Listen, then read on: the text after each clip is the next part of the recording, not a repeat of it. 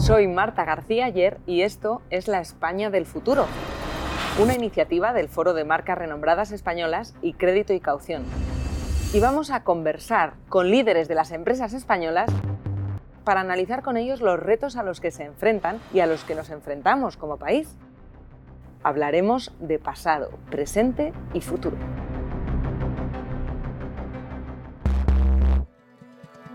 Pues hoy recibimos en conversación a Mónica Martínez, presidenta de GMV. Bienvenida.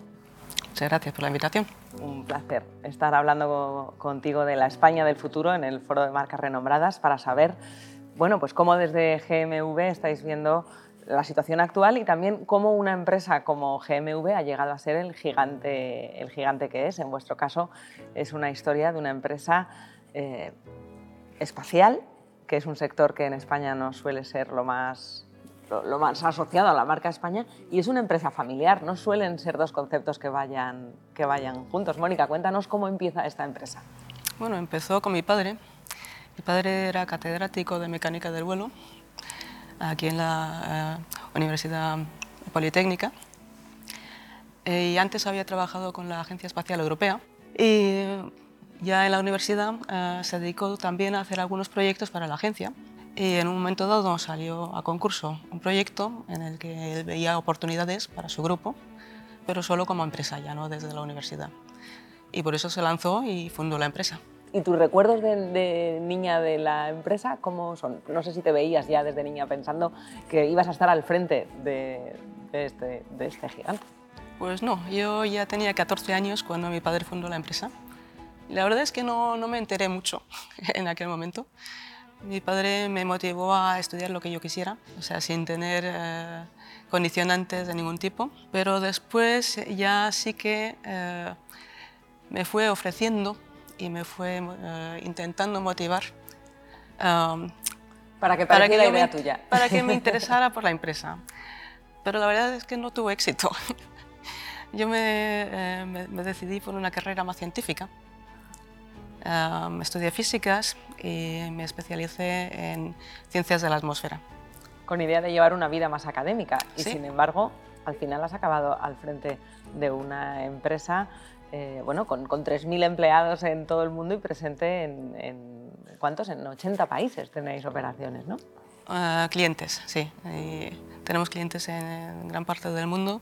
Tenemos ah, sedes en 12 países ya. ¿Y ser física es, eh, de, qué manera esa trayectoria académica y científica aporta valor a la gestión empresarial de una empresa como GMV? Bueno, yo diría que aporta mucho en el sentido de que soy capaz de entender, al menos a grandes rasgos, lo que estamos haciendo.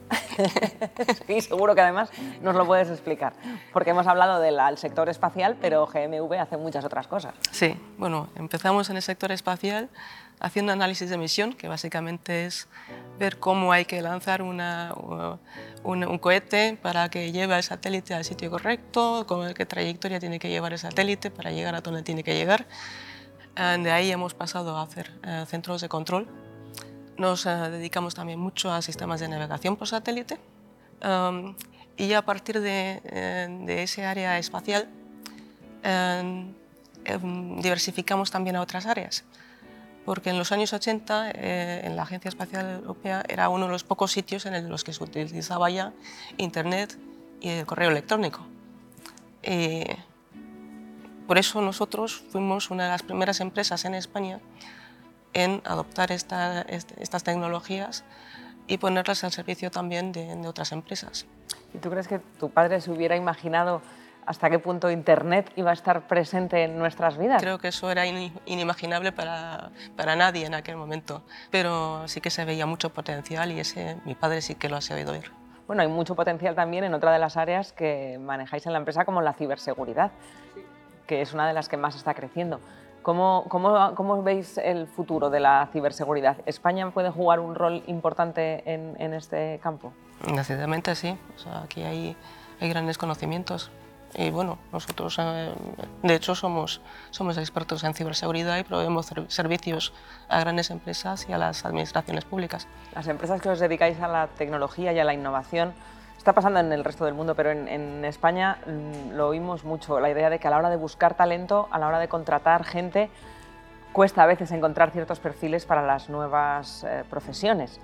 ¿Cuál, ¿Cuál, es la, situación ahora mismo que os encontráis en GMV, en la, en la, creación de empleo, que es un tema tan importante en nuestro país con la tasa de paro que tenemos? Sí, pues eh, lo estamos viendo pues, muy de primera mano, porque nosotros tenemos ahora mismo casi 250 vacantes.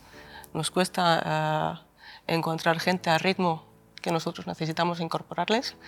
Um, no hay suficiente gente uh, con las cualificaciones necesarias. ¿Cuáles son? ¿Qué perfiles son esos que buscáis? Pues son perfiles eh, de los llamados STEM, ciencias, tecnologías e ingeniería. no necesariamente licenciados, uh, muchos, uh, la mayoría de nuestros empleados son licenciados. Pero, pero FP también, entiendo que formación también, profesional es importante. Sí, hoy en día yo creo que lo fundamental es tener ganas de aprender. Y las vocaciones científicas también tienen que empezar desde, desde sí. pequeño. Tú estudiaste eh, ciencia porque entiendo fue lo que más te, te, sedujo. ¿Crees que no se nos educa en amar la ciencia desde, desde pequeños y sobre todo desde pequeñas? Estoy convencida de ello, sí, efectivamente. Yo fui una de un 20% de estudiantes eh, femeninas en física. Y no sigue, o sea, sigue habiendo pocas en ingeniería son un 25% y no, no se incrementa. Y uh, estoy convencida de que eso es, uh, hay que empezar a una edad muy temprana a acercar a los niños todas las áreas, la ciencia, la tecnología, las artes, todas, para que cualquier niño pueda elegir libremente y, y desde, un, desde un primer momento ya ver dónde están sus, sus querencias, sus habilidades, uh, y desarrollarlas, uh, desarrollar todo su potencial. Sobre todo ahora que estamos todo el día, y los niños también, con, con tecnología, con, con, con pantallas, con, Sí. lo digital. No sé hasta qué punto los, eh, se entiende o en, eh, les explicamos a los niños que todo eso que están haciendo también tiene mucha ciencia detrás. Sí, y además ciencia es un poco lo que se está perdiendo hoy en día. Um, antes en, eh, en la mecánica era muy visible. Y hoy en día pues es electrónica que está detrás de la, de la, pantalla y no la ves. La sabes utilizar, pero no sabes lo que hay detrás, no sabes programar uh, y parece un mundo, una caja negra que será muy difícil, muy complicado y si no te acercas mmm, y no, no, coges confianza desde un, desde un momento temprano, pues eh, a lo mejor siempre te parece una caja negra. Hace 20 años eh, recuerdo eh, que cuando estaba en la universidad la idea de estudiar matemáticas parecía que se le decía a la gente, incluso físicas también, que era una cosa muy teórica, que solo te quedaba, bueno, solo la academia o la investigación, no, no parecía que hubiera una aplicación práctica. Nada más lejos de la realidad. ¿Cómo ha cambiado la percepción ahora de eso? Mm pues no sé si ha cambiado la percepción, pero la realidad, desde luego, es completamente distinta. ¿Y España en este punto es muy diferente a cómo pasa en otros países europeos o en otros lugares del mundo? La, la percepción que se tiene de la ciencia y de la tecnología en España es similar. ¿Os encontráis los mismos problemas en todas partes o es una cosa de aquí? No, eh, nos encontramos los mismos problemas en todas partes. En, Ale en Alemania, por ejemplo, eh, hay una percepción un poquito distinta porque la tecnología siempre se ha visto desde hace mucho tiempo como una, un área de fortaleza de la industria alemana. Y en España eso además también falta. ¿Qué pueden hacer las empresas en España para ayudar a solucionar este problema? Empresas como GMV.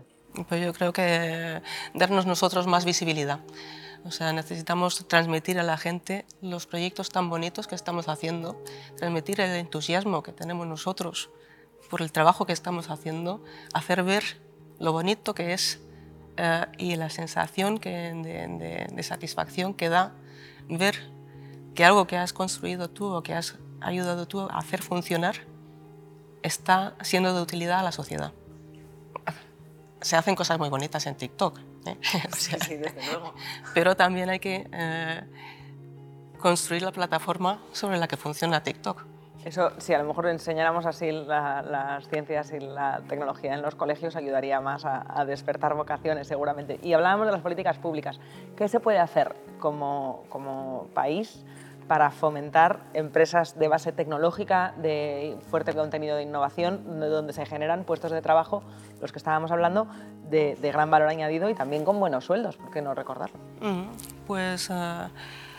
Yo creo que en Europa tenemos que tener muy consciente de que las tecnologías están cambiando el mundo y que necesitamos ser competitivos en estas áreas. Desde los gobiernos hay que eh, tratar de conseguir sistemas que sean punteros. Hay que comprarlos a la, a la industria. O sea, la compra innovadora es una forma de dar un, un, impulso a esos desarrollos de la industria propia, yo diría que a nivel europeo, que es como tenemos que pensar aquí. ¿En qué posición se encuentra Europa y cómo ha cambiado la situación actual la posición de empresas europeas como, como la vuestra? Bueno, uh, pues creo que en Europa ya nos hemos dado cuenta de que Estados Unidos lleva una gran ventaja tecnológica, Uh, en la que nos hemos apoyado fuertemente, pero que tenemos que tener una cierta independencia. Uh, en Asia hay un desarrollo, no parten de una base tecnológica tan desarrollada como Europa y eso, esa ventaja tecnológica en parte a nosotros nos está frenando porque estamos cómodos, pero eso nos puede hacer perder el tren. Ahora con la crisis están los fondos de recuperación que se están utilizando en parte para tratar de, construir esa base industrial y esa base tecnológica que nos falta y hay que aprovecharlos. Y GMV es una de las principales empresas en el sector europeas de, toda Europa. ¿El hecho de ser una empresa española tiene alguna relevancia? ¿La marca España aquí eh, suma? Pues eh, aunque no saquemos mucho pecho, yo creo que la ingeniería española sí que está bien valorada en las áreas donde se nos conoce. O sea, en los sectores tecnológicos se conoce la ingeniería, sí que se, sí que sí que se valora. Pero a, nivel de calle, em, España no es conocida por tecnología. Las empresas tenemos eh, que contribuir más a que se nos conozca. Y ahora que ya vamos terminando y nos gusta asomarnos al futuro, a qué es lo que va a venir y qué mejor que una empresa como esta, de mm. innovación, de tecnología aeroespacial. ¿Qué nos puedes adelantar de la tecnología que viene? ¿Cuáles van a ser eh, las cosas que nos sorprendan si imaginamos GMV dentro de 10 años? Yo creo que la inteligencia artificial y el Big Data van a hacer cambios profundos, por ejemplo, en el mundo de la salud. Creo que la, la sanidad va a cambiar, va a ser mucho más personalizada y con Big Data, con inteligencia artificial, va a ser posible adaptar los tratamientos a cada persona otra tecnología en la que estamos nosotros ya investigando también es eh, computación cuántica, otra forma de solucionar problemas eh, en computación completamente, con un paradigma completamente distinto del tradicional, capaz de resolver em, algunos problemas específicos, no todos, pero de una manera muchísimo más eficaz que también va a cambiar la potencia de, entre otras cosas, de la inteligencia artificial, seguro. Es muy difícil imaginar el mundo de la computación cuántica para los que no somos físicos. Mm. Es difícil, entiendo también, gestionar algo que casi podemos decir que ni siquiera existe todavía. A la hora de tomar decisiones empresariales es, todo un desafío.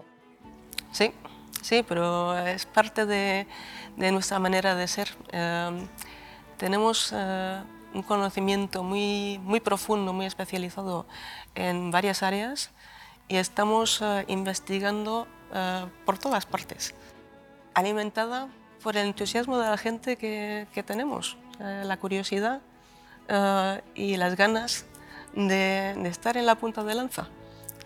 Y ves un área nueva, te interesa, tienes curiosidad y te metes y, te, y investigas y nosotros en la empresa damos una cierta libertad a hacerlo y, vemos dónde nos lleva. Bueno, pues nos llevará al futuro seguro. Mm. Mónica, con este mensaje de que al futuro se llega no solo con innovación, con tecnología, sino también mm. con curiosidad, mm. nos, nos quedamos. Muchísimas gracias por tu tiempo.